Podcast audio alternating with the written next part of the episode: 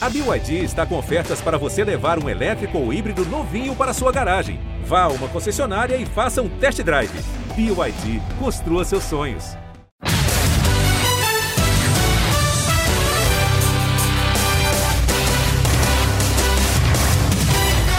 Fala galera, sejam muito bem-vindos ao Primeira Descida, edição número 85, seu podcast de futebol americano aqui no GE.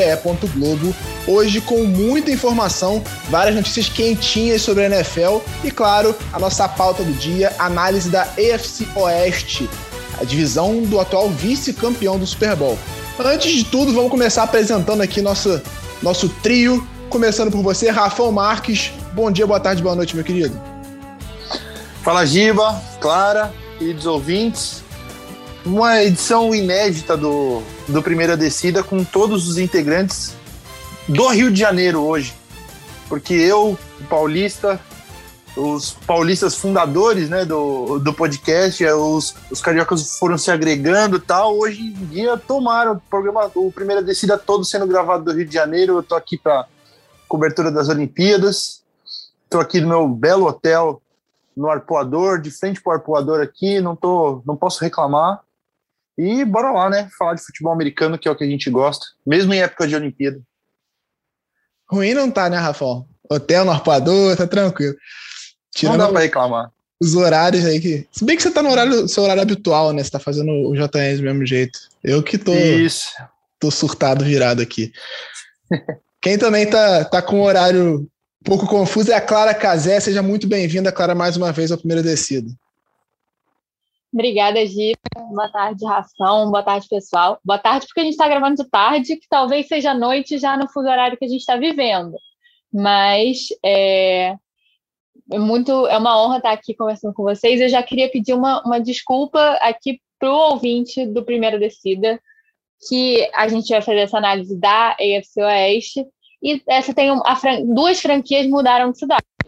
E eu, o Giba sabe, eu sou uma pessoa horrorosa com nomes, eu tenho que anotar tudo para conseguir falar o nome certo para vocês. Então, se sair um Oakland e um San Diego, por favor, não me julguem. Faz parte, Justo. acontece bastante. Acontece bastante. Eu troquei várias vezes, principalmente San Diego. Acho que o Oakland eu, eu me acostumei mais rápido, mas o San Diego, do, do Chargers para Los Angeles, eu sofri bastante trocando várias vezes.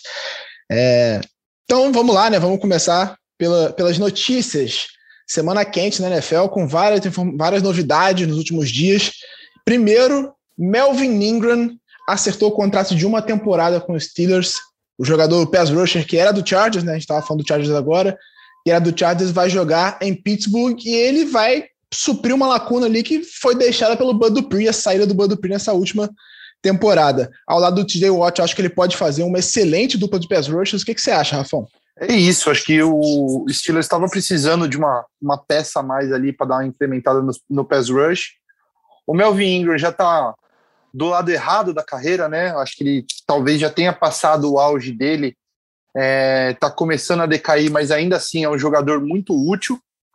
Eu acho que é uma peça boa, assim. De repente, não vai suprir a ausência completa do Bud Dupree, imagino eu, mas vai ser útil, vai ser útil sim, porque eles estavam com o Alec, o Higgsmith ali para essa posição, né, para jogar do lado oposto do, do TJ Watt. De repente, o Melvin Ingram traz uma experiência ali, ajuda a desenvolver o Higgsmith, então pode ser uma boa. É, eu acho que tendo o TJ Watt do outro lado vai ser, vai ser muito benéfico para o Melvin Ingram, principalmente ele está no final da carreira, mas ele não vai enfrentar tanto é, bloqueios duplos, ele não vai enfrentar tanto o melhor tackle do outro time. Acho que acaba ele tendo mais espaço nessa reta final de carreira dele. O que, que você acha, Clara?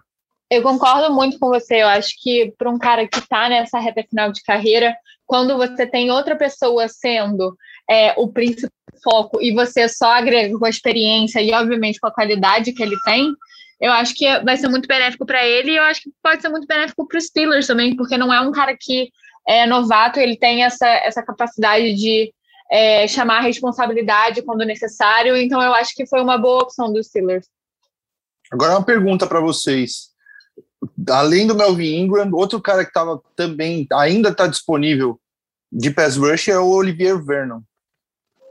Que, qual dos dois vocês escolheriam? Porque eu acho que o Vernon na temporada passada teve nove sacks ainda, é um cara que tá, ainda é muito útil, e ainda não achou um time. Não sei se é por questão financeira, o Melvin Ingram pode ter acertado por menos dinheiro. O, o, a, a, notícia, quando saiu, ainda não, não tem os valores da, da transação do Melvin Ingram, pelo menos não achei ainda. O que, que vocês acham?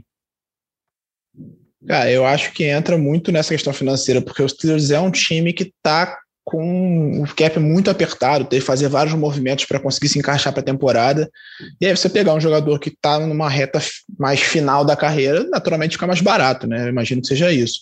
E eu acho que o Ingram ainda pode produzir em bom nível. Tem problema das lesões, né? Ele vem sofrendo com algumas lesões nesses últimos anos, mas acho que ele, com o TJ Watt do outro lado, vai produzir em bom nível e foi o contrato mais barato. Inclusive, é, eu estou é, é, fanaticamente revoltado que o Baltimore não só não pegou o Ingram, como deixou ele para os Steelers, porque é uma posição de muita carência e o time precisa encontrar um outro cara para jogar ali, porque o Owe claramente não é um prospecto pronto para assumir logo na primeira temporada.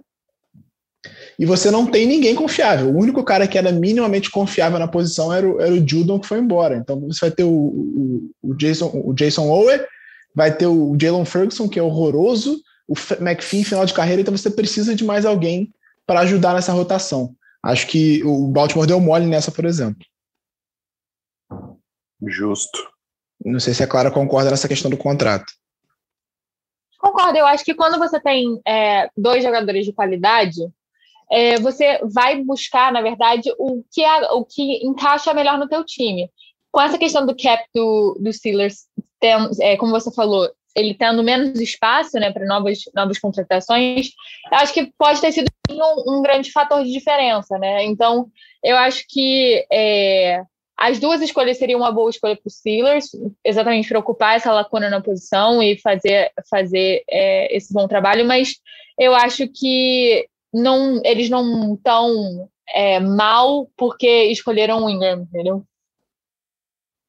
É uma notícia também de última hora que é uma notícia ruim, né? Ah, o, o running back Ken Akers, do Los Angeles Rams, rompeu o tendão de Aquiles durante um período de treinos agora nessa, nessa off-season, está fora da temporada, ele leva, é uma lesão grave, né, que leva entre 9 e 12 meses para se recuperar.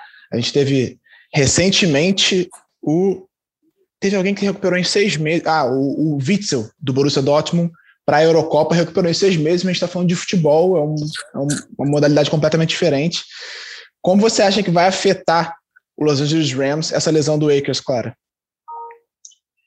Cara, primeiro eu fico com muita dó, assim, quando o jogador, ele, de qualquer esporte, ele machuca no treino. Eu fico com muita dó. Porque no jogo até existe né, o fator externo, você está entregando tudo. No treino eu fico com muita dó, mas isso é uma coisa minha mesmo.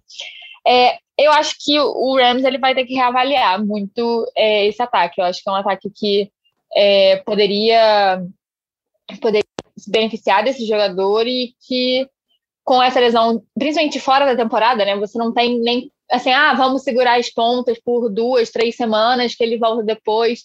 Eu acho que vai, o ataque do, dos Rams vai ter que ser repensado para eles, eles suprirem essa, essa ausência de, do running back principal. Cara, eu acho que o, o Ken Makers vai fazer muita falta. É bem o que a Clara falou, dá muita dó de, do cara perder a, a uma temporada inteira, não numa situação de jogo, né, que não dá para você prever o que vai acontecer, mas em treino, que deveria ser uma situação mais controlada e tal. A gente ainda não tem muitos detalhes de como aconteceu. A notícia saiu na, na manhã dessa terça, mas vai fazer falta sim. Eu acho que o Rams vai ter que correr atrás de algum running back free agent aí. Só para dar um exemplo, o Todd Gurley, por exemplo, ainda está no mercado. Não sei se é, essa reunião aí seria bem-vinda, mas acho que ia ser no mínimo engraçado, né? O, o Todd Gurley é um cara que assinou um contrato gigantesco com, com o, o Los Angeles Rams, saiu, foi para o Falcons, e se ele, ele poderia voltar para suprir essa carência do K-Makers aí. É uma pena, é um time que é considerado um dos favoritos aí, é um, é um time que chega forte para brigar nessa temporada com a vinda do, do Matt Stafford. Vamos ver o que vai dar, né? É, eu ia falar exatamente sobre esses free agents. A gente tem algumas opções interessantes, no mínimo curiosas, no mercado. Né? Não vou falar interessantes porque alguns já estão é, mais para lá do que para cá. Você tem o, o Todd Gurley, que você citou, tem o Livion Bell, que está sem contrato, depois de é, ter aquele litígio com os Steelers, aí ele foi para o Jets, Jets é o Jets, né? a gente sabe como é que é, aquele ambiente tóxico e terrível para qualquer jogador que queira jogar em alto nível, e aí ele sai do Jets e assina com, com o Chiefs buscando um, um título, né? Porque ele não tem nenhum anel na carreira, consegue perder o Super Bowl, não tem um, uma contribuição muito grande, porque é, ele chegou para disputar com o Clyde ele machucou e mesmo assim ele não conseguiu entregar muita coisa. E agora está sem contrato, talvez por causa da exigência salarial dele. E tem também o Adrian Peterson, que está sem contrato e disse que não pretende parar de jogar ainda. É, quem que vocês acham que encaixa mais com tudo que envolve o Rams? Questão salarial, questão de estilo de jogo e tudo mais? Eu acho que todos esses nomes que você citou são running backs que já estão exatamente do jeito que você falou, no, no final de carreira, que eles não dão mais conta de, de carregar todo o trabalho de, de, um, de uma posição de running back que você precisa de um cara novão ali para tomar umas porradas, para fazer a coisa fluir mesmo. Então, eu não veria hoje esses caras, Todd Gurley, Le'Veon Bell, o Adrian Peterson, então, que já está mais para lá que para cá, é um grande ídolo meu, mas não acho que daria conta. E então é difícil você, você pensar num, em nomes é, que, que consigam suprir essa ausência de um cara como o Makers, que fez um playoff ótimo, é, que depois do, do meio para o fim da temporada deu uma decolada nesse ataque do, dos Rams e tinha tudo com uma off-season boa, uma off-season para valer mesmo, lembrando que a off-season do ano passado é, foi prejudicada pela, pela, pela pandemia, né? Então o cara ia ter um período de treinos completo, com o Sean McVay, que é um cara muito inteligente, então, eu, eu tinha a possibilidade do K-Makers se desenvolver ainda mais para essa temporada e vem essa lesão que é um balde de água fria aí. Então, desses três nomes, não vejo nenhum que dê conta, assim, também. Tem uns caras um pouco mais novos, o Duke Johnson ainda está no mercado, mas nenhum nome que chame muito a atenção, assim, não. Clara, se você é, fosse escolher muito... um desses três, qual você escolheria?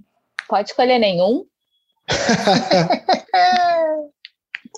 Não, mas eu concordo muito com o Rafão. Eu acho, eu acho que. É, e olha, assim, é, eu acho que você ter um, um, running back mais velho, mais em fim de carreira, ou o cara, assim, é, ainda tá num nível muito espetacular, ou ele é um cara que talvez te dê mais trabalho do que, do que satisfação, exatamente porque é uma posição muito exposta, né? Como o Rafão falou. Você tá em fim de carreira, o cara, ele tá mais, ele não tem mais o ritmo de um, de um garoto, ele não tem mais o físico de um garoto. Então, eu acho que seria é, muito arriscado, na minha opinião, o Rams ir para um, um desses três e acabar se frustrando e, e, sei lá, Deus me livre, mas acabar sem dois running backs na mesma temporada, né? Então, eu acho, eu acho que talvez se eu fosse o Rams, eu, eu tentaria alguém mais jovem, mesmo que não tão experiente, mesmo que não tão no spotlight de, de visão e, e de é, talento, mas alguém que só fizesse o feijão com arroz e pensaria o meu ataque para usar menos os running backs. É, são, né? além, de, além de serem caras já em termos de idade, em reta final de carreira, os três têm histórico de lesão, sim, pesado. O Gurley, depois das lesões que ele teve ali na, na reta final da passagem dele pelo Rams, nunca mais foi o mesmo, né? O, o Bell no Steelers, ele conseguiu superar algumas lesões muito graves. Ele teve uma lesão no joelho gravíssima e ainda assim conseguiu recuperar. Jogou ainda em alto nível, mas desde que saiu de Pittsburgh ele não, não joga bem. E o Peterson nem se fala, né? Teve também uma lesão muito grave de joelho, mesmo assim recuperou, ainda conseguiu jogar bem, mas também vem num declínio muito, muito grande, né? Assintoso da carreira dele. É. Eu acho, Giba, que um caminho que poderia ser mais plausível para o Rams, ainda mais o Rams sendo um time que não é lá muito afeiçoado ao draft, é em algum time que tem é, um, uma sobra ali de, de bons nomes de running backs e oferecer uma escolha ali de quarta, quinta rodada, não sei, chegar no Ravens e oferecer uma escolha pelo Gus Edwards, é, ou no próprio Vikings, pegar o Alexander Madison, pegar um, um dos caras que ali é o terceiro, quarto, running back no depth chart ali e oferecer uma escolha de, de draft para eles para tentar suprir essa carência. Eu acho que o, o mercado de free agent está bem fraco nesse momento e, e talvez essa seja a melhor opção. Eu, sinceramente, eu acho que um caminho interessante também é, é, é jogadores não draftados, né? Free agents não draftados, porque eu acho que você consegue encontrar bons talentos ali. O próprio Gazelle que você citou, o Baltimore encontrou assim. Ele foi é, calor não draftado e foi para o practice squad, foi ganhando espaço, foi subindo. Hoje em dia ele é o running back 2, né? Mas ainda assim é um cara que tem muita contribuição. Sim, a gente viu isso com o James Robinson no ano passado no Jaguars, né? Pois é. Então você consegue encontrar é bons opção, valores. E é uma opção que sai mais barata, exatamente o que eu ia falar. É uma aposta, mas é uma aposta que dói menos no bolso do que apostar num desses veteranos, que você vai ter que botar uma grana pelo nome do cara também. E você dá uma chance para um moleque que está saindo da, da faculdade. E eu acho que essas pessoas que não foram draftadas, né? Até os que já assinaram com clubes, é, com clubes não, com franquias, e os que assim, possivelmente assinariam, eu acho que eles vêm com uma gana de se mostrar, de falar, olha, eu não fui draftado, mas que bom que você me achou.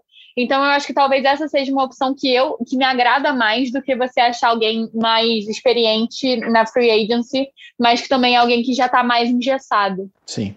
Muito bom. E para completar nossa, nossa ronda de, de notícias, aquela notícia que todo mundo gosta, tá todo mundo ansioso para ver, né?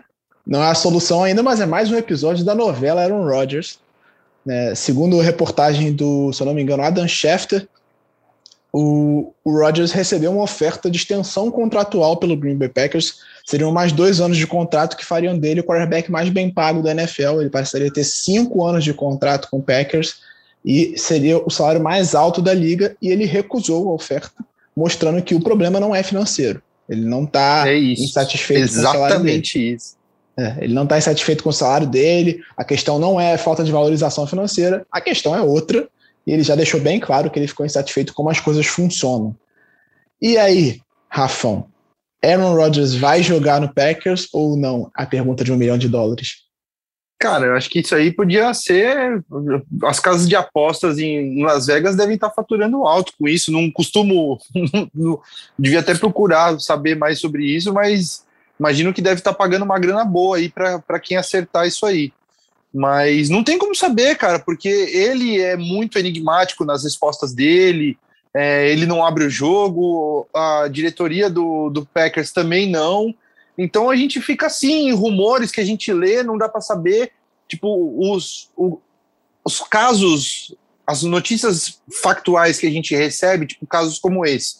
O Adam Schefter vem e fala: que ele recebeu mais uma, uma oferta de dois anos de contrato, que ele seria o QB mais bem pago da história e tudo mais, e ele não aceitou mesmo assim, tipo, dá a entender exatamente como você falou, que a questão não é grana, que o que incomoda ele é o modus operandi da franquia e, e tudo mais. Então, cara, a gente fica meio assim, perdido, e não, não tem como saber mesmo se, se ele vai jogar ou se não vai, é, é muito chute, né? É, entrando na questão das casas de apostas, como você falou, fui pesquisar aqui, segundo o Oddshark, ainda é, a, a, principal possibilidade é que ele permaneça em Green Bay, menos 220. E aí o, o, time que, em tese, pelas casas de aposta, é favorito a pegar o Roger se ele sair de Green Bay é o Denver Broncos, mais 175 na, nas casas de aposta. Clara, se você fosse apostar o seu dinheiro, o que você apostaria que vai acontecer com o Aaron Rodgers? Eu aposto que ele fica esse ano de muita má vontade. Eu acho que é, e assim, também, o, o Rafa tava falando, ah, ele é enigmático e tal, mas o Aaron Rodgers também é teimoso. Então eu acho que ele fica de muita má vontade. Eu acho que vai ser uma brigalhada lá dentro, um vestiário horroroso. É, e eu acho que ele sai ano que vem. Porque, pensando, é óbvio, ah, ainda dá tempo, ainda dá tempo. Claro, dele sair. Mas eu acho que se você. Eu acho que para ele ter saído, você teria que ter visto os times com um planejamento no draft mais para fornecer ele e tal. O Broncos até teve essa questão de não pegar um quarterback no draft, que a gente vai falar sobre isso daqui a pouco, mas eu acho, eu acho que ele fica esse ano e aí é, já com esse sobreaviso para os times ano que vem. Que, ó, eu queria sair esse ano, estou ficando por falta de possibilidade, então se preparem ano que vem, entendeu? Faz sentido. E quero é. que ele fique no Packers sim, porque você vê todos os analistas falando aí, ah, se o, o Rodgers ficar, o Packers leva a NFC Norte e estão fazendo um pouco caso monstruoso com o Vikings, quero que fique mesmo e a gente vai passar o carro nele com, com o Rodgers, sem o Rodgers a gente vai ganhar essa divisão. Já pode criar a, a vinheta aí, o, o, editor pode botar a vinheta da sirene do clubismo, né? Solta a sirene aí do clubismo.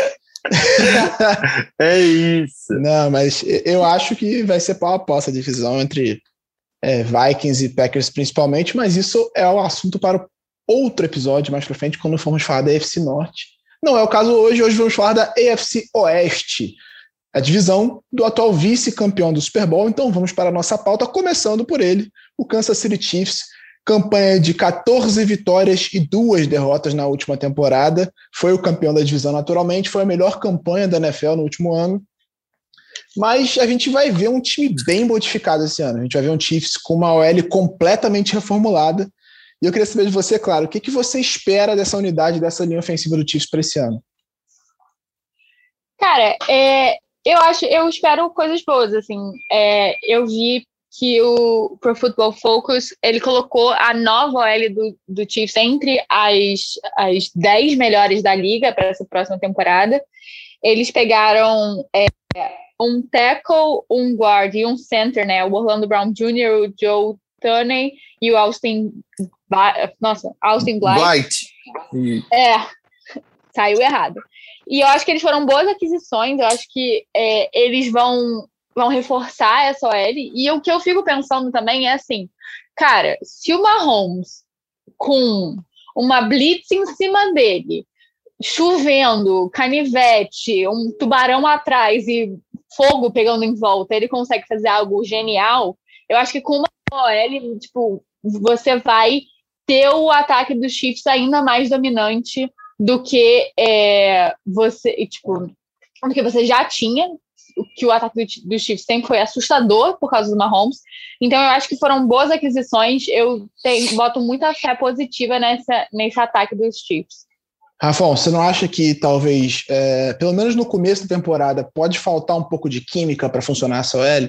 Pode, mas tem a tendência a não faltar pela experiência dos jogadores que vieram. Eu acho que o, o Joe Tooney talvez seja o melhor guard da, da liga, veio dos Patriots. O Kyle Long veio também do Chicago Bears e são dois jogadores de interior de linha junto com o Austin Blight ali que, que cara, são jogadores experientes e tem já tem todo o traquejo da posição, é, é coisa deles se acertarem entre eles. O Orlando Brown finalmente vai conseguir jogar na, na posição que ele prometeu para o pai jogar e tudo mais, vai jogar de left tackle. E o ponto fraco dessa linha vai ser o Mike Rammers, né? É, que ficou, é um cara que eu até conheço por ter jogado no Vikings, é um jogador ok, mas no final vão ser oito jogadores novos nessa, nessa linha ofensiva aí do, do, do Chiefs, contando titulares e reservas, mas tem, tem grande chance, pela, por essa experiência deles, de, de se acertarem logo. E é uma necessidade, né? Porque o que o Mahomes passou no Super Bowl, o desconforto que ele teve é, com a, a, linha ofensiva desfalcada dos Chiefs, é, ligou um alerta ali que quando você tem um quarterback de meio bilhão de dólares, você tem que protegê-lo a todo custo, e foi isso que eles fizeram, deram escolha de draft e tudo mais. Além de tudo, draftaram jogadores de linha ofensiva também, o Creed Humphrey na segunda rodada, eu acho que foi uma escolha bem interessante, ele é center, e, e, eu acho que é, é, tem tudo para dar liga logo de cara, assim, e suprir as ausências, né? Porque o, o Eric Fischer e o, o Mitchell Schwartz eram jogadores de ponta de linha ofensiva que eram muito consistentes, estavam entre os melhores da liga, assim, e, e eu acho que a, a reposição ela veio, veio num, num tom bem razoável. É, é, porque eu, Giba, particularmente, eu sempre tenho um receio quando mexe demais na linha ofensiva. Eu não gosto muito dessa ideia de ficar trocando o jogador de posição. Uma coisa que o Baltimore fazia no passado, fez ano passado e que me incomoda é você jogar o cara de um lado para o outro para substituir o cara daquele lado e ter que substituir ele naquele mesmo, porque você tem que mexer em vários pontos para corrigir um problema.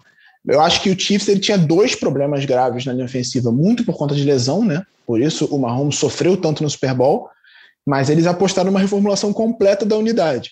Eles vão ter o Duvernay Tardif também de volta, que vai estar nesse, nessa disputa por vaga no interior da linha, mas tem jogadores muito experientes ali. Mas eu acho que assim, no começo, pelo menos nos primeiros, nas primeiras semanas da temporada, é, pode ter um problema de química ali, porque a, a, linha ofensiva é uma unidade que ela funciona muito integrada. Você depende muito dos caras que estão do seu lado para funcionar, e aí quando o guard não tem uma ajuda muito boa do center ou do teco, ele acaba sofrendo um pouco mais no um contra um. Então eu acho que assim, no comecinho, nas primeiras semanas, pode ser que tenha uma, uns problemas de comunicação e que façam alguma diferença. Mas acho que assim, do, do meio para o final da temporada, isso já vai estar resolvido e vai, vai funcionar perfeitamente. Quanto ao Orlando Brown, e aí eu já falei isso aqui, inclusive, em, outra edição do podcast, quando a gente comentou essa troca, eu ainda estou curioso para ver como é que vai ser o Orlando jogando na esquerda. Porque em Baltimore ele tinha um esquema que era muito favorável para a linha ofensiva, ele tinha ajuda de, de Tyrande quase em todos os snaps, e ele quase nunca enfrentava o melhor pass rusher adversário. Ele fez isso só na reta final da última temporada, quando ele foi para o outro lado da linha, porque o, o Ronnie Stanley machucou. Agora, sendo left tackle titular, estando melhor observado, eu acho que ele pode sofrer um pouquinho, porque o Brown ele tem um problema de falta de velocidade, ele é muito grande. Então ele sofre um pouquinho com essa falta de mobilidade e pegando o melhor pass rusher dos adversários, que normalmente é o cara mais rápido também, eu acho que ele pode acabar sofrendo e ele vai ter que jogar mais no um contra um e vai ter que proteger mais o passe do que bloquear para a corrida, que é o que ele faz de melhor. Então, eu realmente estou muito curioso para ver como é que vai ser ele nessa linha ofensiva do, do, do Chiefs, porque ele vai estar tá completamente fora da zona de conforto dele de tudo que ele mostrou em Baltimore até o momento. Mas você acha que talento ele tem para isso? Tem, tem capacidade? Eu acho que ele. Ou é essa dúvida? Eu, eu, eu tenho a dúvida. Eu tenho a dúvida. Eu acho ele um bom tackle. A minha, a minha dúvida é se ele é um tackle excepcional. Ele, ele vai ser ao pro? Como left tackle? Eu não sei, não sei mesmo, tenho essa dúvida. Eu acho que ele é um, tackle de bom nível, não acho que ele vai ser um completo desastre do lado esquerdo, mas acho que ele vai sofrer muito mais jogando ali no Chiefs, pelo esquema todo, por todo o, o contexto, do que ele sofreu jogando na direita em Baltimore. Porque em Baltimore, além de ser um esquema muito mais confortável para ele, porque era muito mais corrido do que passe, ele tinha muita ajuda. Jogando na esquerda no Chiefs, ele vai ficar muito mais no um contra um. E aí eu acho que ele pode acabar sofrendo um pouquinho com a velocidade dos adversários. E sendo o left tackle do Patrick Mahomes, a exposição a blitz tende a ser muito maior, né? Porque é o, é o talvez o principal jeito de, de parar o Mahomes é uma blitz é, efetiva, né? Eficaz, que consiga pressioná-lo e não dá tempo para ele lançar, né? Pois é, exatamente. Eu acho que eu acho que o, o desempenho do Brown vai ser vital nas pretensões dos Steelers na temporada. Se ele conseguir se adaptar e jogar bem, aí eu acho que essa linha ofensiva vai ficar forte e o time funciona. Agora, se ele sofrer, aí eu acho que o Chiefs vai passar um, um pouquinho mais de aperto do que se espera. É. O time, o, o, Chiefs ainda tem o Tyreek Hill e o Kelsey, mas perdeu o Sammy Watkins, que não era o grande recebedor do time, mas era uma peça importante, principalmente no ano do título ele foi importante, apesar das lesões. E não veio grande reposição para o setor. É, a gente pode dizer que o corpo de recebedores dos, deles piorou em relação à última temporada, Rafão? Piorar, piorou, mas eu acho que quando você tem um cara como o Mahomes, é, acaba facilitando. Você talvez não precise tanto de ter grandes nomes, grandíssimos nomes é, para receber, porque você tem, além de tudo, um time treinado pelo Andy Reid, né? Que é um, cara muito inteligente, que consegue criar jogadas criativas, é, ele e o Bienemy.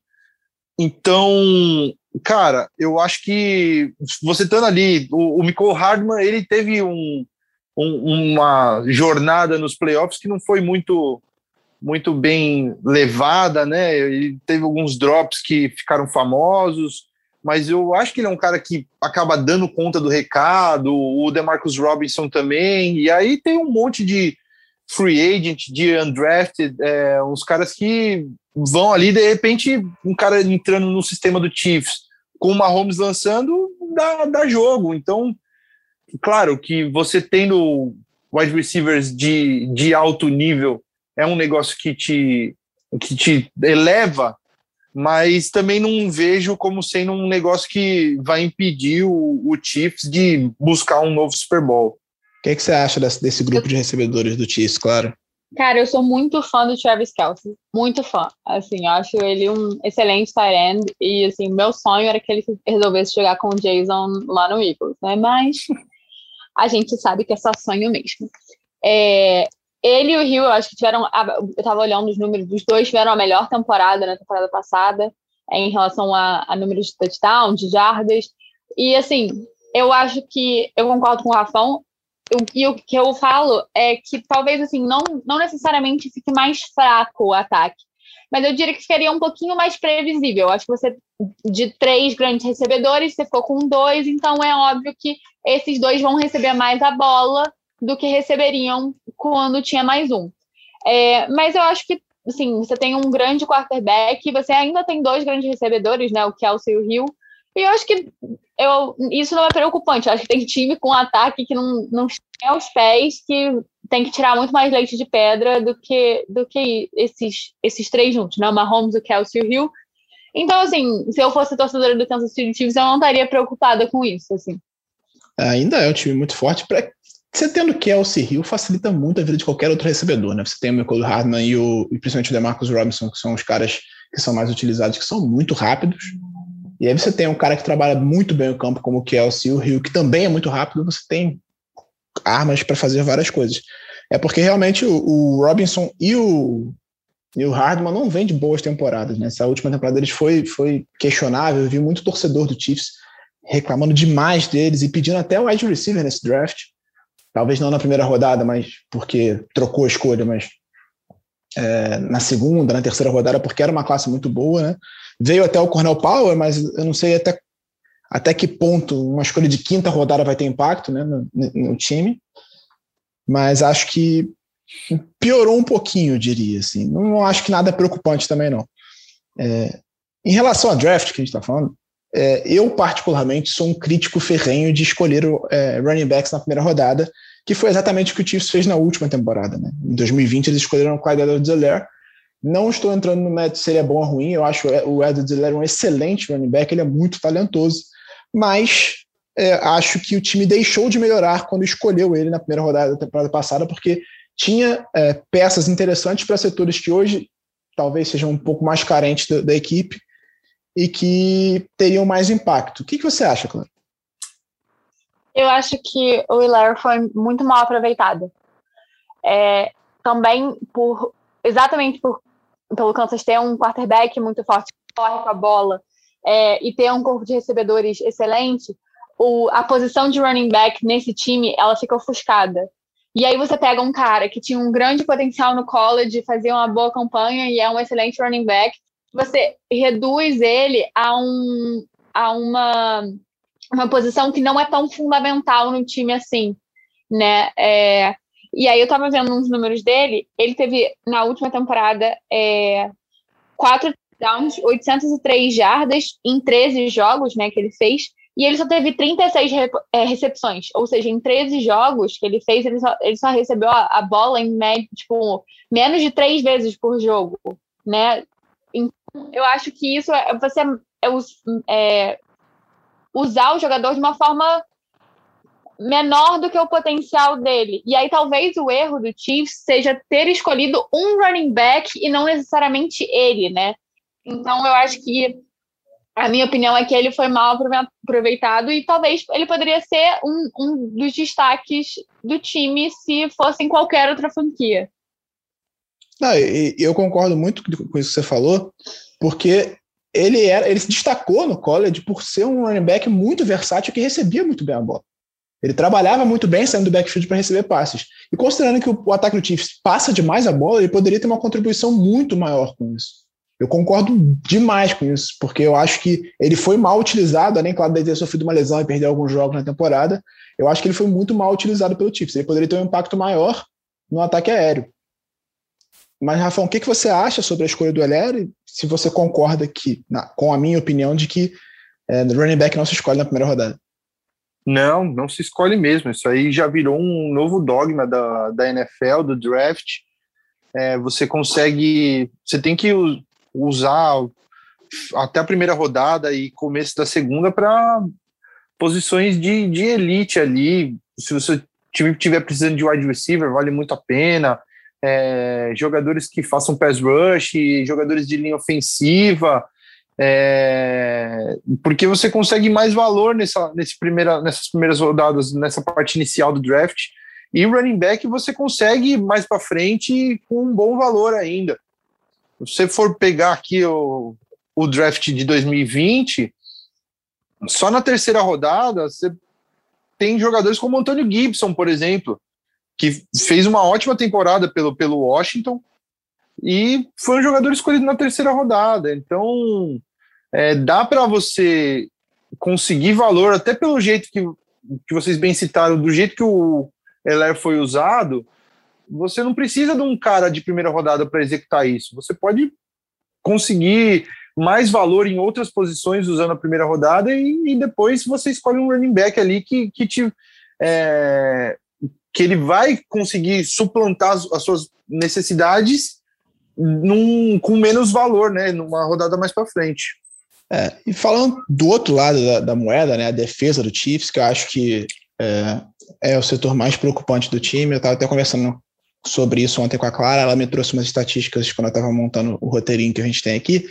Pelo segundo ano consecutivo, o, o Chiefs investiu uma escolha alta, inclusive a mais alta deles nesse ano, nesse draft, no, no, no linebacker, que para mim é a principal lacuna do, da defesa deles. Acho que é o grande problema dessa defesa é o interior ali, é o meio do campo, onde eles não têm. Você tem o Hitchens, você tem o, o cara, o Gay, que foi escolhido na, na, temporada é. passada. Que foi, Rafa? Não, é isso mesmo. É, o Willie Gay, que foi escolhido no draft do ano passado, na segunda rodada também. E agora eles trouxeram o Nick Bolton de Missouri. É, será que ele consegue sanar esse problema, Rafa? O que, que você acha? Eu acho que sim. O, o Nick Bolton era um cara que estava com até um buzz de, de primeira rodada, acabou caindo um pouco, sobrou na segunda. Eu acho que ele é um cara que pode entrar nessa, nessa linha, nessa, nesse, nesse corpo de linebackers aí do, do Chiefs e, e resolver esse problema.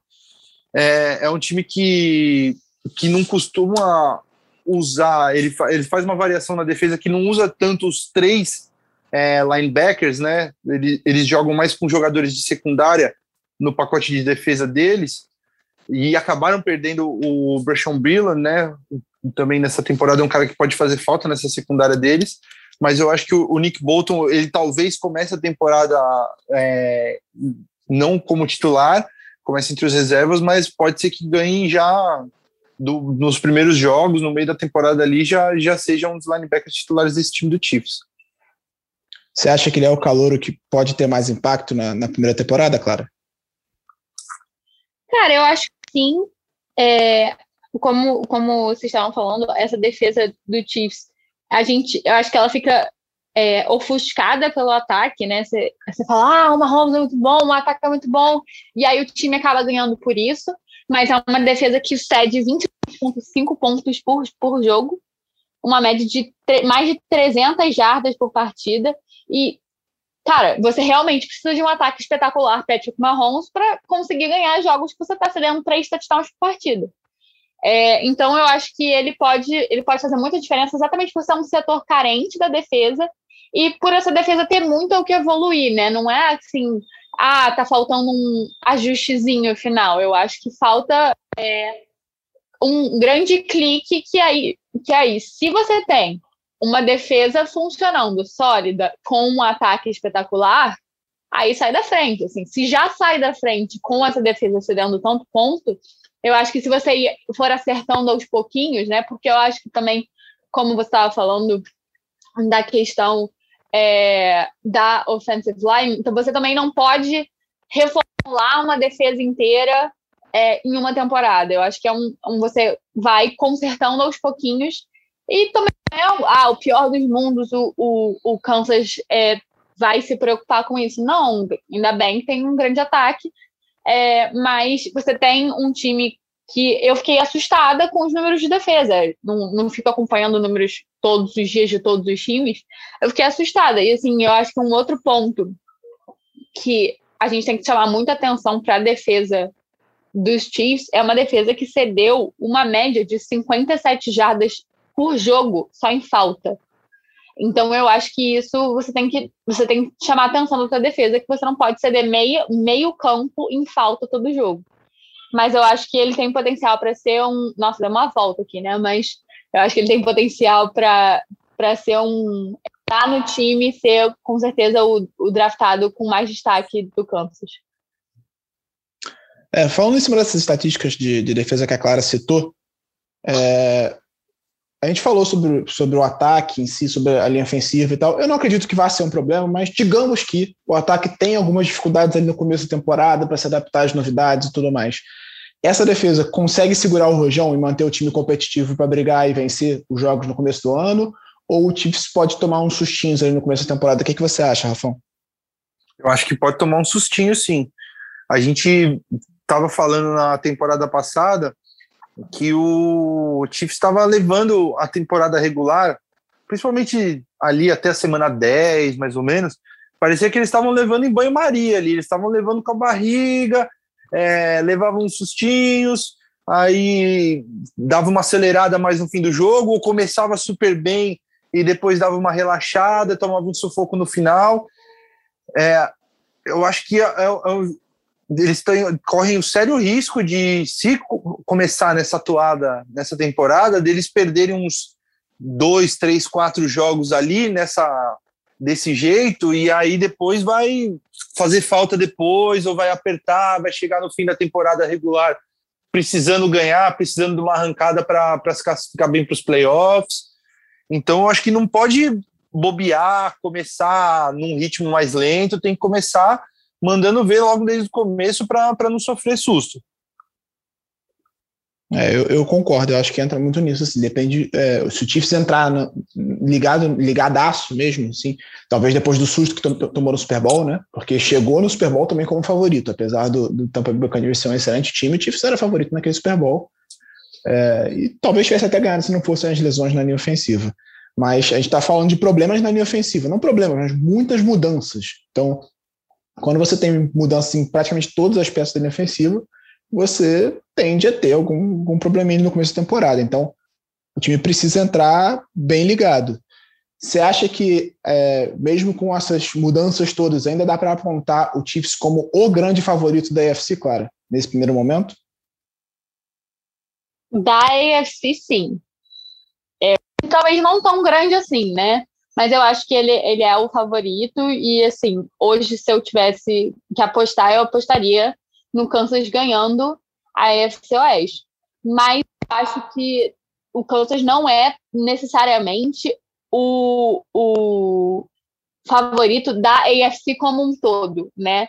Eu acho que você, pelo menos nesse início, da previsão que a gente está fazendo agora, em julho, eu esperaria essas duas, três primeiras semanas para poder apontar se eles vão realmente, assim, tem total capacidade de conseguir ir para o Super Bowl terceiro ano seguido e levar o Super Bowl. Mas eu acho que é um, um time que você vai, exatamente por conta dessas, muitas, dessas muitas mudanças, você vai ter que é, parar um pouco e observar para ver se efetivamente eles são os grandes favoritos da EFC. É, eu acho que. É, porque pode ficar parecendo pro torcedor do Chiefs que a gente está aqui é, como profeta do apocalipse. Não é isso. A gente, pelo menos, é, o que a gente está falando muito aqui é que o Chiefs ainda é um bom time, mas que talvez ele chegue nesse ano com mais incertezas do que a gente viu nas últimas temporadas, por conta dessas muitas mudanças. Então a gente fica. É, é acho que tem que tomar um pouco de cuidado nesse começo de temporada. Eu imagino que o time vai se vai se acertar ao longo do ano e vai sobrar na reta final, vai para o playoff sem grandes sustos. Imagino, inclusive, que ganha a FC West.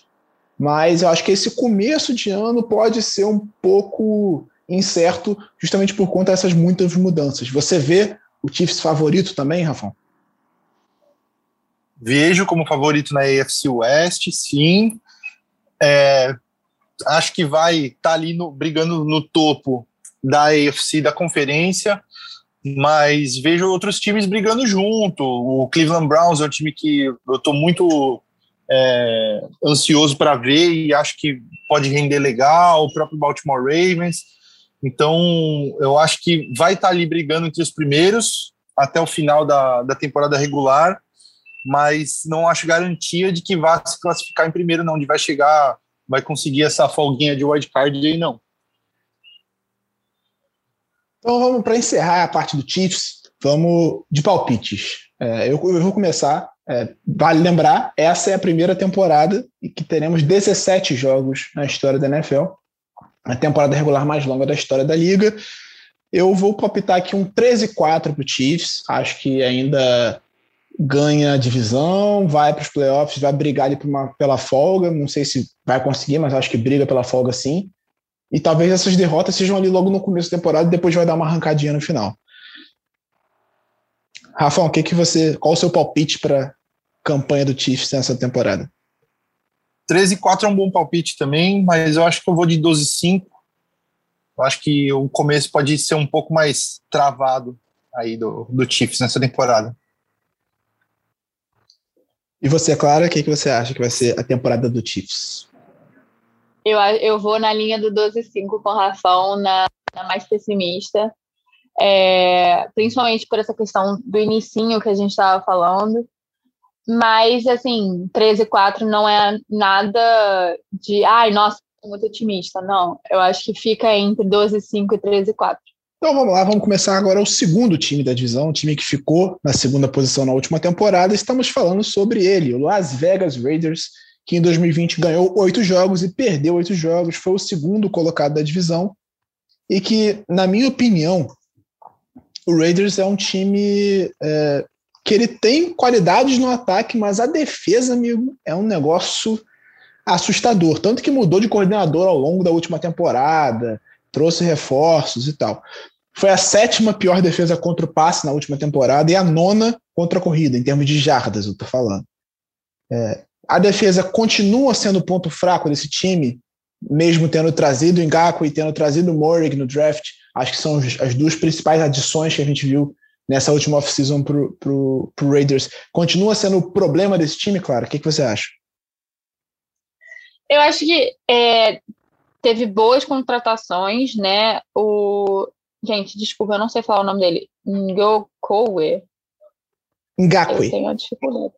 Ngakwe. Yannick, Yannick Liga. É, eu acho que ele traz, ele vai trazer mais velocidade para essa linha é, dos Raiders e eu acho que ele vai ter um papel muito importante que vai ser aliviar o Crosby, né? Eu acho que ele lidava muito com esses bloqueios duplos, essa marcação dupla em cima dele e eu acho que ele que o Indapri vai ter essa, esse papel de dar uma aliviada na vida do Crosby. E, cara, eu acho, eu acho que o, o Morning ele também chega para uma, uma posição que estava muito vaga no time, mas é aquilo que a gente estava falando, né? É muito difícil você dizer que ah, agora todos os problemas vão ser solucionados. Você vai ter que entrar com esses caras dentro da química da defesa, você vai ter que entrar com esses caras dentro do, do esquema do time, da mentalidade do time.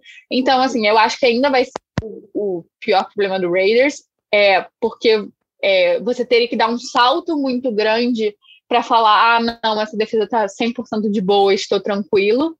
É, então, eu acho que melhora a situação da defesa deles, mas não é a solução permanente. Eu acho que o Raiders é um time que drafta muito vai, vai, vai. estranhamente. É, é, muito estranho acompanhar o, o, o draft do, Rave, do Raiders. Eles é, pegaram o Alex Leatherwood na primeira rodada, que a gente criticou bastante na, no episódio que a gente analisou o draft. Aí depois acertaram bem pra caramba, tá, draftando o Trevor Moring na, na segunda rodada. E aí depois, nas próximas escolhas, eles vão lá e, e draftam mais jogadores de secundária, jogadores que são safeties também, sendo que é, gastaram uma escolha relativamente alta com o Jonathan Neighbor na dois drafts atrás. Então, eu, eu fico meio sem entender o, o que o Raiders é, faz na, na construção do, do elenco deles. É, não boto muita fé no, no Nigaku, acho que ele é um cara que ele, ele consegue é, relativamente bem pressionar o quarterback, é, e aí se encaixa com o que a, a, Clara falou de, de ser um cara que vai ser um ponto de atenção para as linhas ofensivas adversárias mas é um cara que falha muito no jogo corrido. É... Então, eu não sei, eu não, não boto muita fé que essa defesa vai melhorar muito para essa próxima temporada.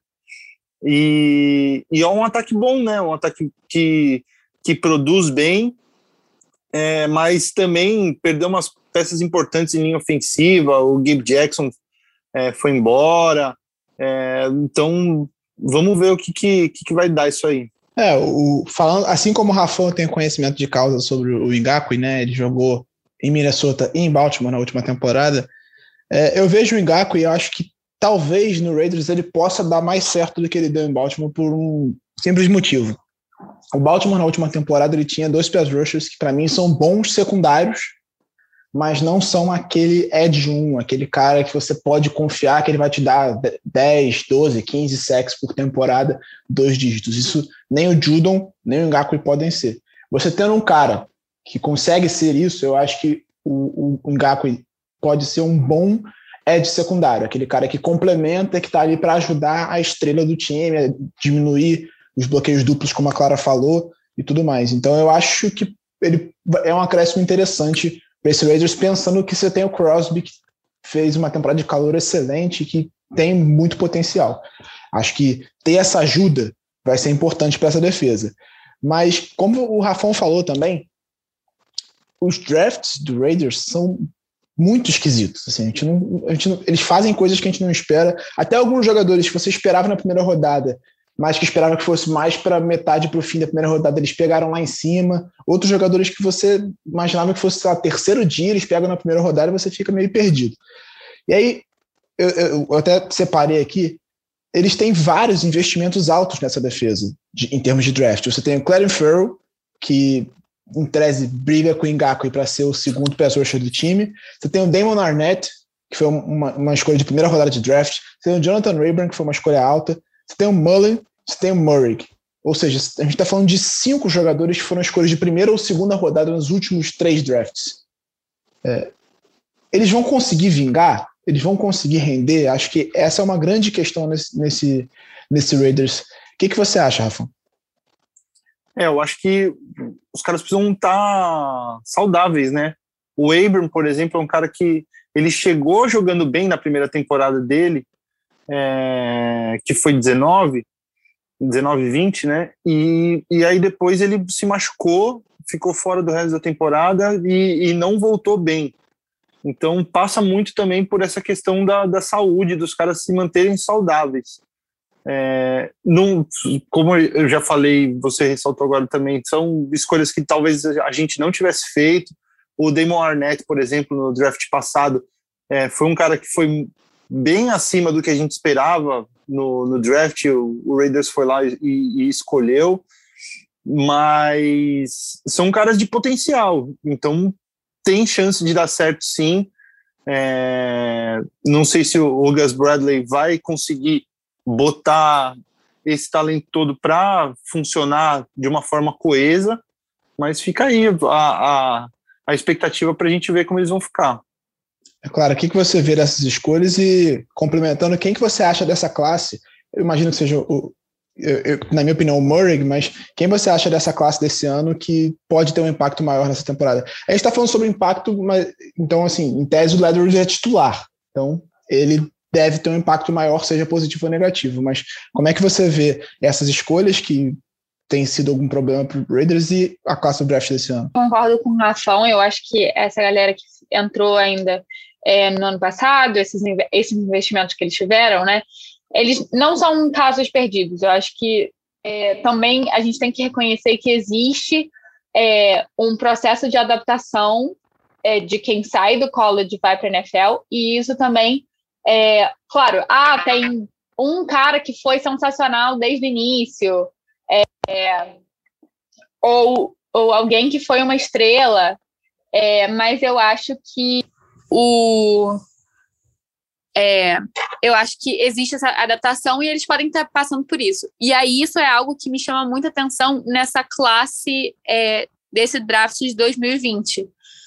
O, as escolhas né, do Raiders, você tem muitas escolas menores, e não, não criticando escolas menores, longe de mim, mas tirando o Leatherwood, que é de Alabama, você tem escolas menores que tiveram é, uma temporada mais reduzida, jogaram menos nesse ano de 2020 por conta da pandemia, e geralmente tem um gap de responsabilidade maior em relação à NFL. Então, foi algo que me chamou muita atenção nessas escolhas dele. Você tem TCU, Buffalo, Virginia Tech, Missouri, Illinois e Pitt, que não são escolas que você está acostumado a ver, é, sim, revelando muitos jogadores e saindo dessa responsabilidade. Querendo ou não, quando o cara joga em Crimson Tide, nos Crimson Times de Alabama, ele está mais acostumado com a responsabilidade, com o tamanho, com a euforia que se assemelha ainda muito distante, mas se assemelha mais à NFL do que um cara que vem da Universidade de Buffalo, por exemplo. Então, eu acho que isso é, é um ponto de alerta para o draft da, da, do Raiders. Assim, não entrando em questão de. É, ah, na posição que é carente, as estatísticas. É claro que para um cara chegar na NFL, ele tem que ser um bom jogador e ele vai se desenvolvendo ao longo do tempo mas eu acho que pode ser um baque muito grande essa, essa transferência dos jogadores é, para NFL. É, faz, isso faz muito sentido, assim, por isso que você vê que os caras de, de escola pequena normalmente têm um tempo maior para se adaptar, até por isso eles acabam indo mais para a reta final do draft, acabam saindo no segundo, terceiro dia. É, falando um pouco sobre o ataque, é, se a defesa foi um problema, o ataque foi bem, foi o, o nono melhor da, da liga em jardas aéreas, mas como o Rafão disse, é, a gente teve muitas mudanças nessa linha ofensiva, perdeu o Gabe Jackson, perdeu o center titular também, o Nate Hudson, que, que inexplicavelmente foi demitido. Eu até agora não entendi direito por que o Raiders fez isso, mas quem sou eu, né? Então, esse ataque, ele progride em relação à temporada passada ou a gente vai ver uma regressão do que ele foi na última temporada? O que, que você acha, Clara? Cara, eu acho, eu acho que é, nossa, essa é uma pergunta muito difícil para eu responder, juro, assim. Porque ao mesmo tempo que eu quero dizer que sim, porque eu acho que existe também uma questão de química entre os jogadores e a evolução é, constante, você vai ter mais confiança entre eles. Você tem essa perda do Hudson que eu acho que vai fazer muita diferença, porque é o cara que planeja o, o, o estilo de jogo, né?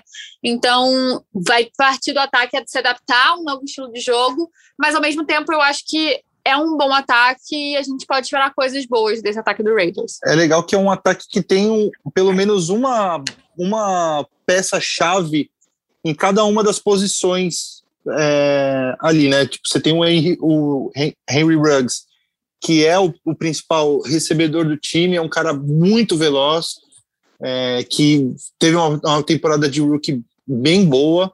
É, tem o Darren Waller, que está se mostrando ser um dos melhores tight da liga.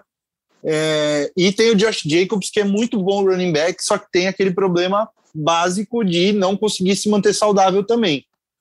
E o Derek Carr, que é um cara que está bastante na berlinda aí nos últimos tempos, chegou a ser cogitado de ser trocado tudo mais. Ele teve uma temporada sólida no ano passado também. Ele é um cara que parece que, que consegue pelo menos fazer o, o feijão com arroz ali bem feito.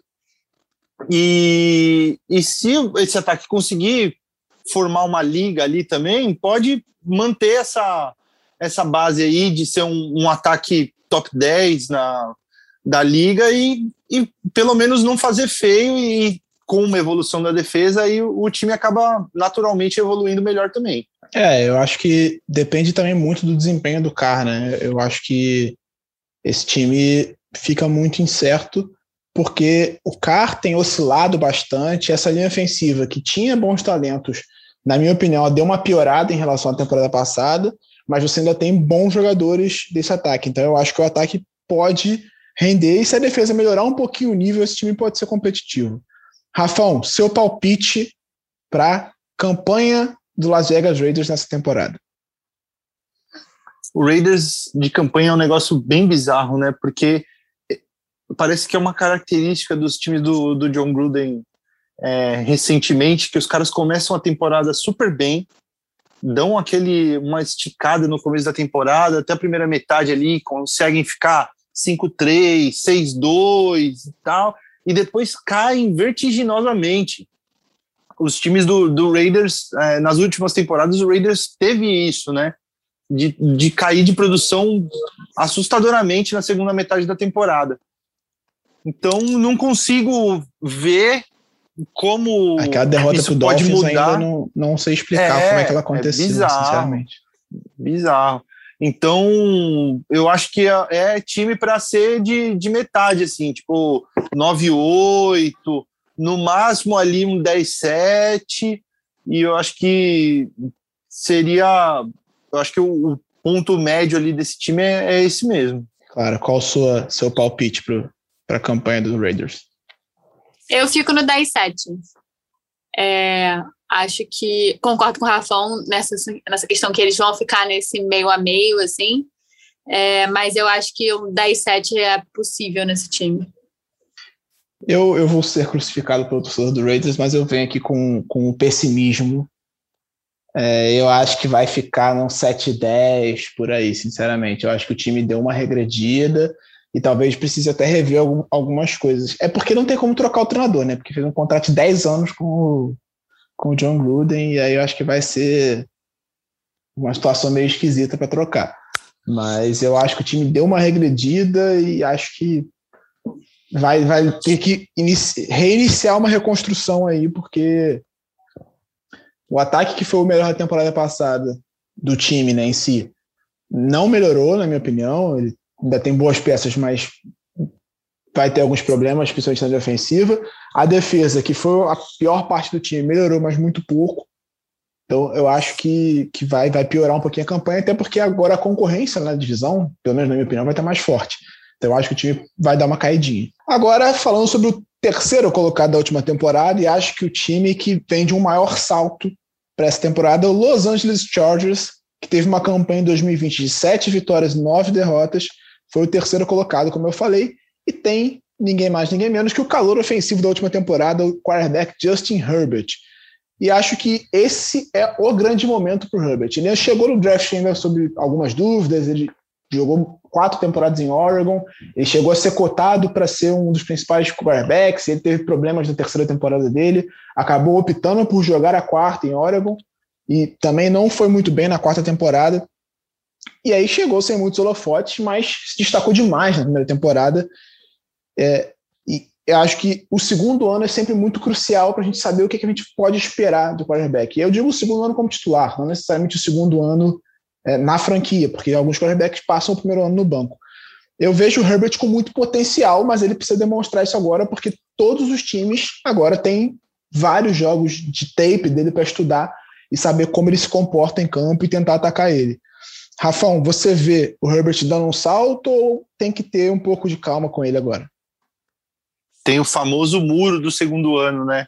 Mas eu acho que pelo que ele mostrou logo de cara, a tendência é que ele continua a evoluir. É, eu acho que o Chargers é o time do hype, é o time que todo mundo tá falando, ah, não sei o que, melhorou pra caramba tomara que melhore mesmo. E, e, as contratações foram muito boas, né? Tanto draft quanto a free agency foram muito boas, reforçou muito a linha ofensiva, é o, é o textbook, né? Quando você tem um quarterback tão é, promissor como o Justin Herbert, você tem que protegê-lo, e foi isso que o Chargers tentou fazer. É, contratou o Brian Bulaga para o right tackle, trouxe o Rashawn Slater para o outro lado da linha como left tackle no draft, é, o Matt Filer é um guard muito muito competente e o Corey Linsley também para ser o center, então tem uma linha ofensiva bem boa. É um cara que tem opções no ataque com o Keenan Allen, o Mike Williams, trouxe o Josh Palmer na terceira rodada do draft também. O Austin Eckler é um ótimo running back, mas é aquele negócio que a gente sempre fala do Chargers, cara. O Chargers é um time que, quando você olha no papel, tá maravilhoso mas acontece acontecem coisas durante a temporada que levam o Chargers para baixo, principalmente as lesões. É um time que é muito picado pelo insetinho da, da lesão, né? Pelo injury bug. É, e, cara, você não consegue botar o Dervin James em campo porque ele, ele é um dos melhores safeties da liga, mas está sempre machucado. É, principalmente na defesa, é um time que sofre muito com lesões. Então, tomara que eles tenham uma temporada é, mais é, calma nesse sentido. Tanto que o, o Brandon Staley chegou agora, o novo treinador, e ele já instituiu nos training camps que os caras não iam, é, iam diminuir ao máximo o contato para nos minicamps que tiveram no mês passado.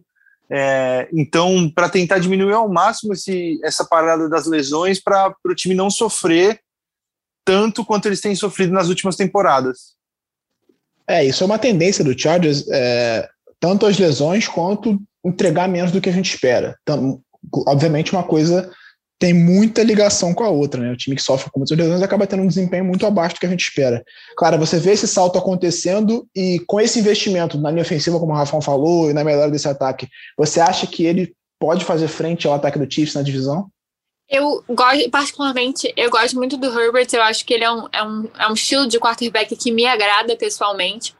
E eu acho que ele pode sim é, fazer uma, uma temporada consistente e se afirmar na liga, né? Acho que tem essa questão do, do muro dos dois anos, como o Rafão falou, e também tem essas coisas que, coisas que só acontecem com o Chargers. É, mas eu acho que sim, é, o Chargers ele tá evoluindo muito.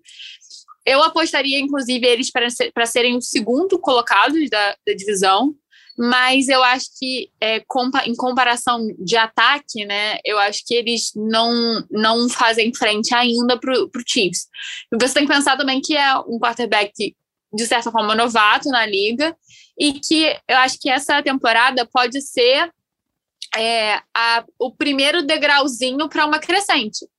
É, enxergo um futuro para o Herbert sim, mas eu acho que ainda com calma. Rafão, obviamente a gente espera que o Rashawn Slater seja o cara que vai ter o maior impacto, vai ser o Eric titular e tudo mais. Você vê é, o Asante Samuel tendo impacto nessa defesa, porque essa defesa tem talento, mas também tem alguns problemas para entregar, ela não consegue ser uma defesa de altíssimo nível. Agora você tem um técnico que tem a mentalidade defensiva, você tem uma escolha de segunda rodada num cornerback, e, na minha opinião, esse corpo de cornerbacks é o principal ponto fraco dessa defesa. Você concorda com isso? Você vê ele tendo um impacto já nessa primeira temporada? Eu acho que pode ter sim. E eu acho que você foi no ponto certo. Eu acho que tem muito a ver não só com as peças, mas com o Braden Staley, um técnico de mente ofensiva que foi técnico de uma das melhores defesas, técnico, é, coordenador defensivo, né, do, de uma das melhores defesas da temporada passada no Rams. E, e eu acho que o time se mantendo saudável e com um tempo para treinar e nesses, no, nos training camps que estão para começar, eu acho que a, a secundária tende a melhorar. Claro que a gente não, não vê o talento todo que tinha no papel a defesa do Chargers nas últimas temporadas, acabou perdendo umas peças, mas eu acho que o, que o Ascent Samuel é um cara que pode chegar e já contribuir logo de cara assim. E tem uma outra questão, é, o, o Chargers ele fez uma escolha fora do draft, né, assinou direto com um jogador, o Ben DeLuca, que é inclusive da, da faculdade que eu torço no, no college, né, a Charlotte, que ele é muito bom jogador. Ele é defensive end, joga como safety. Ele é muito consistente, muito líder. Eu acho que ele tem muito a crescer. Não foi é, selecionado pelo draft exatamente porque Charlotte é uma faculdade muito pequena, é um programa que tem menos de seis anos é, no college football, mas é um cara que fez first team da Conference USA, ele foi All-American já na temporada de calor dele. Então, assim, é, chamando essa atenção para ele, até porque talvez o torcedor do Chargers não tenha essa noção que o time é, contratou um cara é, que fica mais ofuscado, né, pelo, pelo, pelas grandes escolas, pelo talento dos outros que foram direto pelo draft, mas eu achei uma escolha assim sensacional o Deluca é, para essa essa defesa, para essa secundária do Chargers que precisa, assim, como é um time que sofre com muita lesão, não acho que ele vem para ser titular, mas como é um time que sofre com muita lesão, é, ele pode dar umas beliscadas e é alguém que eu acho que vai crescer muito na liga, então eu acho que foi uma escolha muito, muito acertada dos Chargers. esse, esse, tem muitos times é, que sempre levam jogadores não draftados para a temporada. Isso acontece bastante. O Baltimore, se eu não me engano, tem uma sequência de 12 temporadas consecutivas levando um jogador não draftado para a temporada regular. Então, principalmente num setor em que o, o Chargers vem convivendo com muitas lesões e que é um problema, pode ser que de fato ele consiga, se não é, logo de cara ficar entre os 53, talvez pegar um practice squad e aí com uma lesão, ou que sempre acontece, ganhar um espaço no elenco, ou talvez até uma próxima temporada, né? Esses jogadores que vêm de programas pequenos, como você mesmo falou, né, Clara? Demora um pouquinho mais para pegar essa questão de responsabilidade de NFL e tudo mais. É, você vê o Chargers como o grande adversário do Chiefs nessa divisão nesse momento? Claro, o que, que você acha? Cara, eu acho que a briga, a briga, é, como eu falei quando a gente estava falando do Chiefs, eu acho que o Chiefs ainda leva o primeiro lugar, assim, tranquilamente, mas eu acho que vai ser uma briga boa é, nessa questão do, do segundo lugar da divisão, né? Entre o Raiders e o Chargers, e eu hoje, particularmente, colocaria o Chargers acima do Raiders. É, a gente estava falando, eu até dei o palpite de 10-7 para o Raiders, eu daria hoje, hoje um palpite de 11-6 para o Chargers, que colocaria ele no, na segunda colocação da, da AFC Oeste. E assim, 11-7 não é a melhor campanha do mundo, mas também não é impossível dizer que você sonha com wildcard. Então, hoje eu acho que ele seria o principal rival, entre aspas, do, do Kansas, mas não para ameaçar o título, mas sim para crescer nessa divisão. Então, claro, adiantando o palpite dela, Rafão, qual é o seu palpite? Você vê o Chargers como o principal rival do Chiefs e qual é o seu palpite para o time na temporada? Eu acho que o, tem um, uma, uma, um tire né, ali. O Chiefs é o primeiro time, o maior favorito da divisão, e eu acho que fica bem equilibrado entre os próximos três. Eu daria hoje a vantagem maior para o Chargers, sim, como sendo o segundo melhor time da divisão, mas acho que vai ficar bem equilibrado entre os outros três, entre Chargers, Raiders e Broncos, é, numa eventual briga por um wild card ali para ser o segundo melhor time da divisão. Eu, eu acho que dá para o dá Chargers sonhar com um 11-6, sim, mas eu acho que vai ficar nessa faixa aí, no máximo um 11-6, mas pode ser um 10-7, um 9-8, dependendo de como for a temporada, de lesões e tudo mais. É, eu, tô, eu particularmente estou no 10-7, eu vejo o Chargers como um. É, ele tem o, o, equilíbrio entre os dois outros rivais.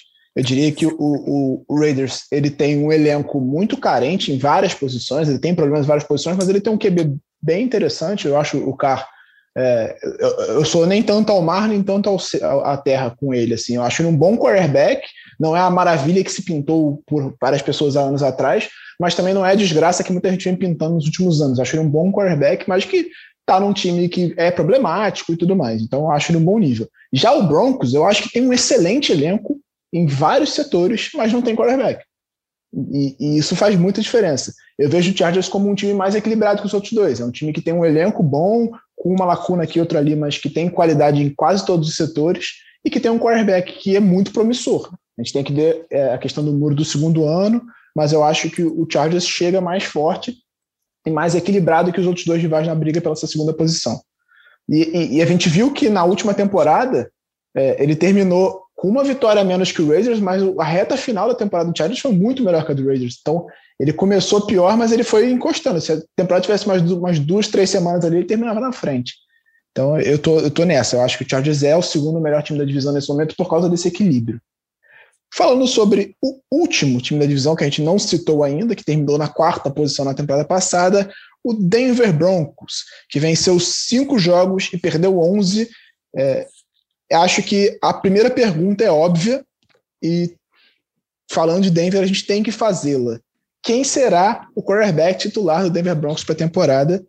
E se for o Locke, ele, ele tem nível para ser titular na NFL ou ele vai ser um tapa-buraco que o Broncos vai pensar no futuro? O que, que você acha, Rafão?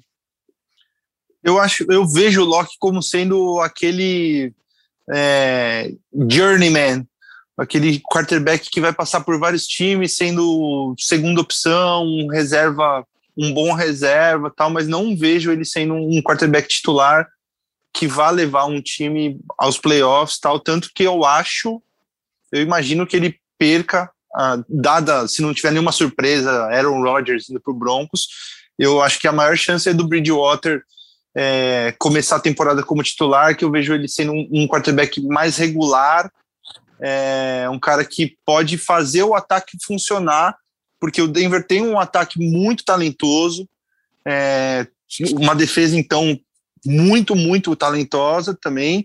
Então, eu vejo o, o Bridgewater como sendo uma opção mais segura no momento para o Broncos. Claro, é, além do, do Locke, né, que está em, questão, é, quem também está sob dúvidas é o Vic Fangio, que é o head coach da, do time. Foram 12 vitórias em 32 jogos nas últimas duas temporadas e a campanha piorou em relação à primeira temporada dele.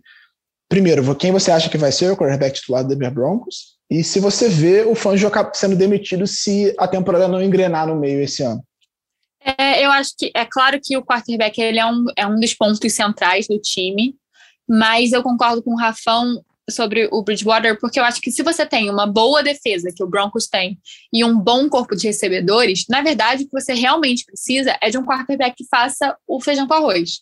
Então, eu acho que se o Bridgewater ele for capaz de fazer esse feijão com arroz e o Denver ter um jogo arrumadinho, não estou falando, ah, precisa ser um jogaço de cinema, um time que você fala, uau, que jogo absurdo. Não, fazer o feijão com arroz. Então, eu acho que nesse momento, com essas duas opções, o Denver, eu optaria pela consistência do, do Bridgewater. Então, eu concordo com o Rafão nesse sentido. E no sentido do head coach, eu acho, eu sou muito defensora que head coach tem prazo de validade. Eu acho que a partir do momento que você começa a bater a cabeça na parede e forçar um sistema e continuar. E, e você entra num. Às vezes você entra num ciclo de, de derrota que você nem sabe explicar por quê. Você fala, pô, o time tá jogando bem e tal. É, então, eu acho que esse é o último ano dele. Se ele não fizer uma campanha que recupere é, a campanha ruim que ele fez na temporada passada, né, um 5-11, é, eu, se eu fosse o Broncos, eu tentaria um novo head coach.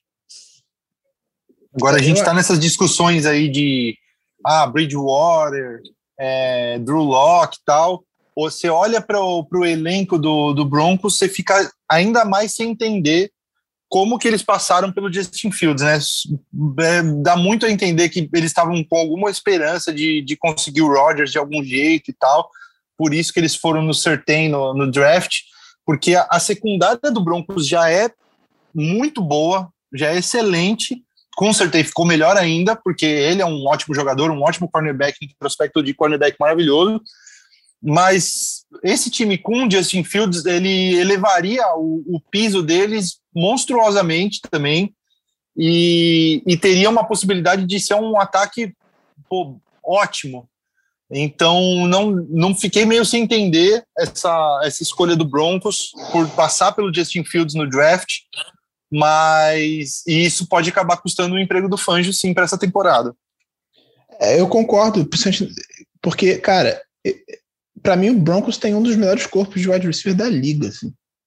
Você tem é, Cortland Sutton, que na última temporada não jogou por causa de uma lesão, mas que é um cara de nível muito bom, que vem numa crescente muito boa até essa última temporada. Você tem o Jerry Judy, que nessa primeira temporada deixou a desejar em alguns pontos, teve alguns problemas mas talento para mim não falta. Se ele for bem desenvolvido, ele vai conseguir jogar bem. KJ Handler, que é o terceiro wide receiver, também mostrou bastante potencial nesse primeiro ano dele de calouro. Você tem o Noah Fentz de Tyrant, que também é muito talentoso. A linha ofensiva, além de ter boas peças, é muito bem treinado. O treinador de linha ofensiva do Broncos é um dos melhores da NFL. Ele fez um trabalho excelente no Steelers. Ele fez um trabalho excelente nos Steelers anos atrás, voltou é, foi para o Broncos e está fazendo um trabalho muito bom lá. Ele transformou essa linha ofensiva. Então, esse ataque tem tudo para dar certo. Só falta o QB, só falta o quarterback. É, não sei se o Bridgewater é o cara, mas também não confio no Luck. Eu acho que qualquer um dos dois que for titular não vai me surpreender, sinceramente. Porque acho que o Locke é irregular, mas o Bridgewater também, desde a lesão, não consegue jogar em grande nível. Então, acho que para mim é, é, trocar seis por meia dúzia. O, o, Broncos cometeu um erro em não pegar o Justin Fields no draft, essa é a minha opinião.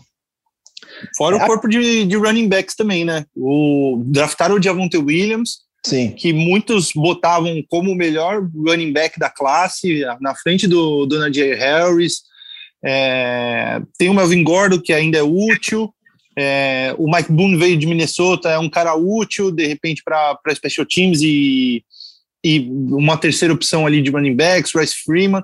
Então, eles têm bons running backs também. Então, é um ataque que parecia ser bem completo, com uma linha ofensiva boa, como você disse, um corpo de, de recebedores muito bom também. Só faltava a única peça que é a mais importante do ataque, né?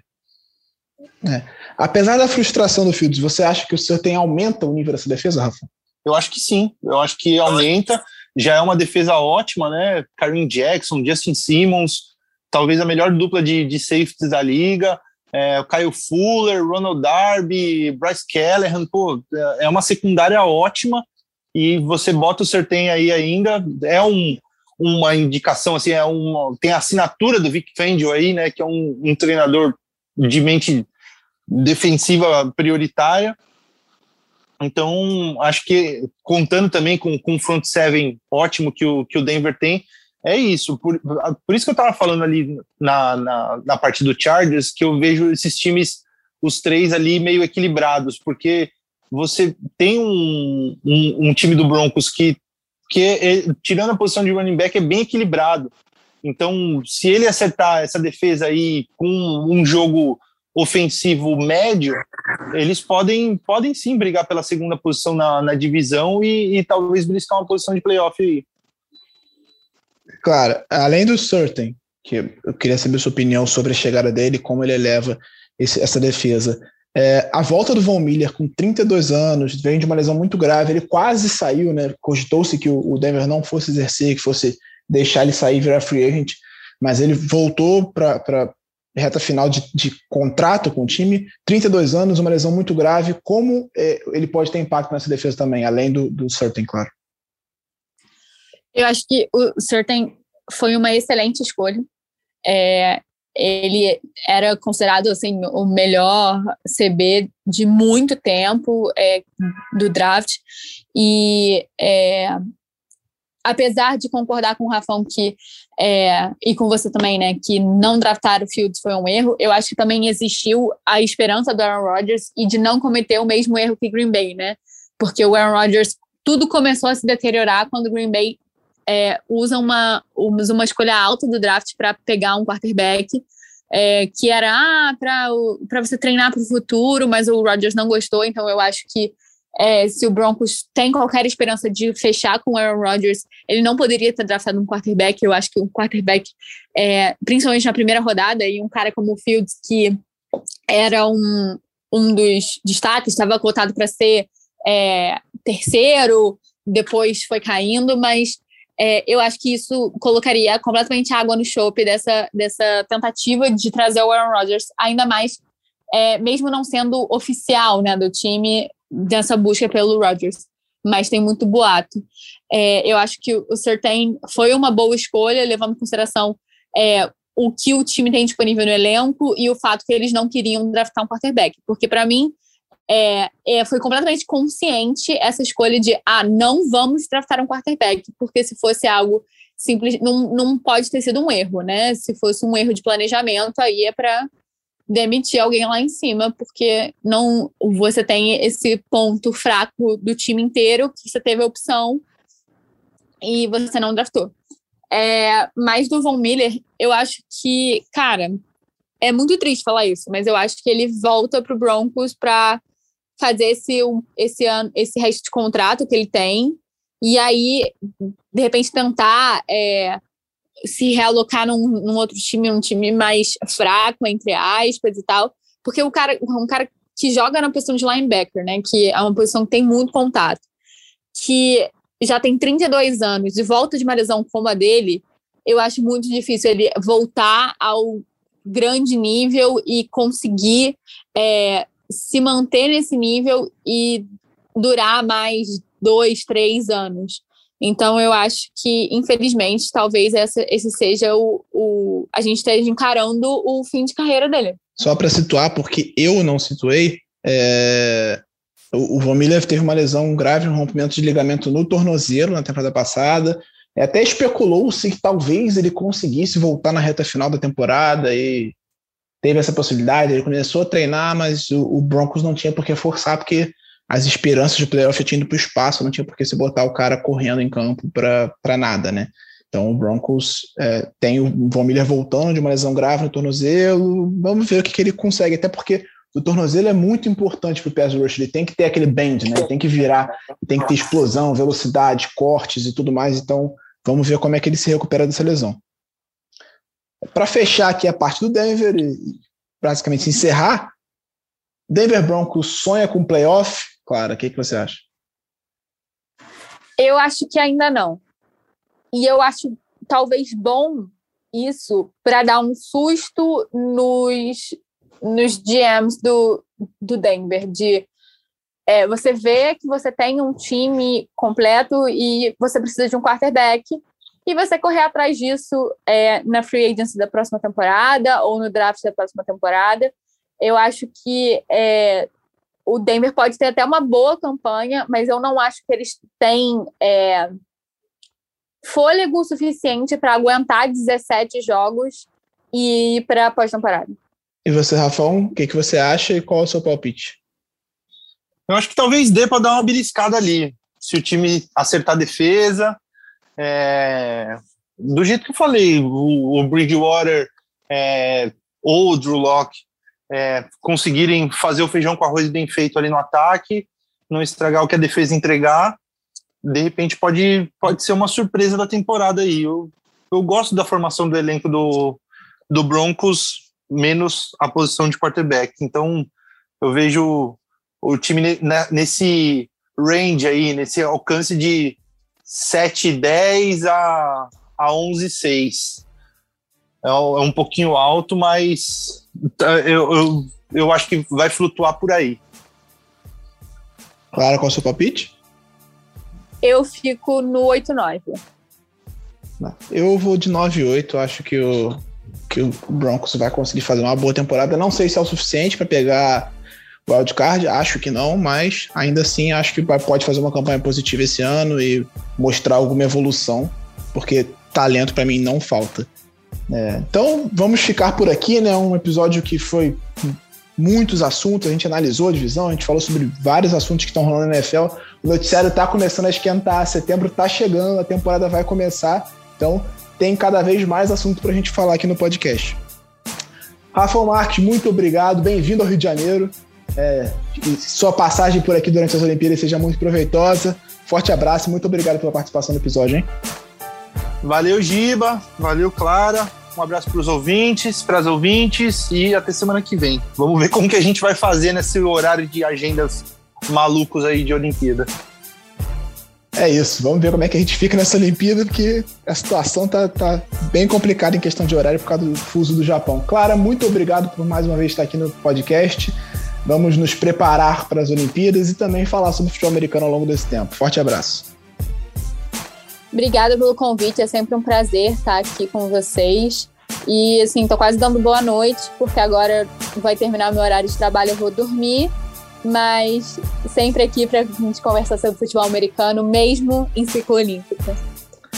Então é isso, galera. Muito obrigado por ouvir até aqui. Muito obrigado pela sua audiência. A gente volta na semana que vem para analisar mais uma divisão e falar sobre, claro, as notícias da NFL. Sempre um prazer estar aqui. Forte abraço para todos vocês. Forte abraço para o nosso Fabrício Crepaldi, que está de licença paternidade. E até a semana que vem.